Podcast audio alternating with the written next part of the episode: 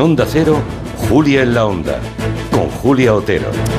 ¿Está el gobierno manipulando el tiempo a través del rociado aéreo de productos químicos?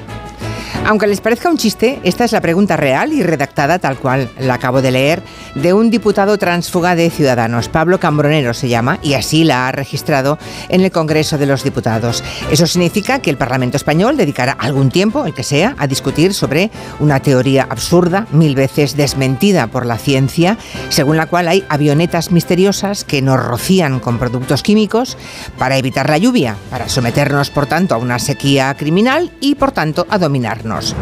Hay personas, desde luego, con alergia a las explicaciones complejas, lo del cambio climático, la necesidad de cambiar nuestros hábitos, y en cambio abrazan con facilidad algunos delirios conspiranoicos.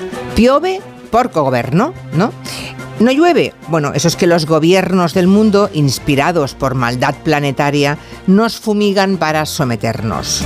Vamos a reflexionar en el tiempo de gabinete sobre esas teorías conspiranoicas de todo tipo y condición que proliferan y suman adeptos en países ricos donde existe sin duda el acceso a la cultura y la información.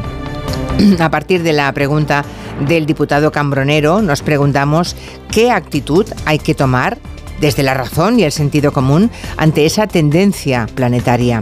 El primer impulso es reírse y minimizar las consecuencias de que haya gente que sostenga que la Tierra es plana o que nos fumigan o que nos meten el diablo en cada vacuna. Pero igual no es inteligente minimizarlo. Hay que debatir con ellos, hay que ignorarles, hay que combatirles.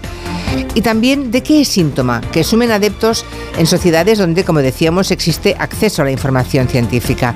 Nos lo preguntaremos en tiempo de gabinete en compañía de Angélica Rubio, Ignacio Guardán y Juan Soto Ibas.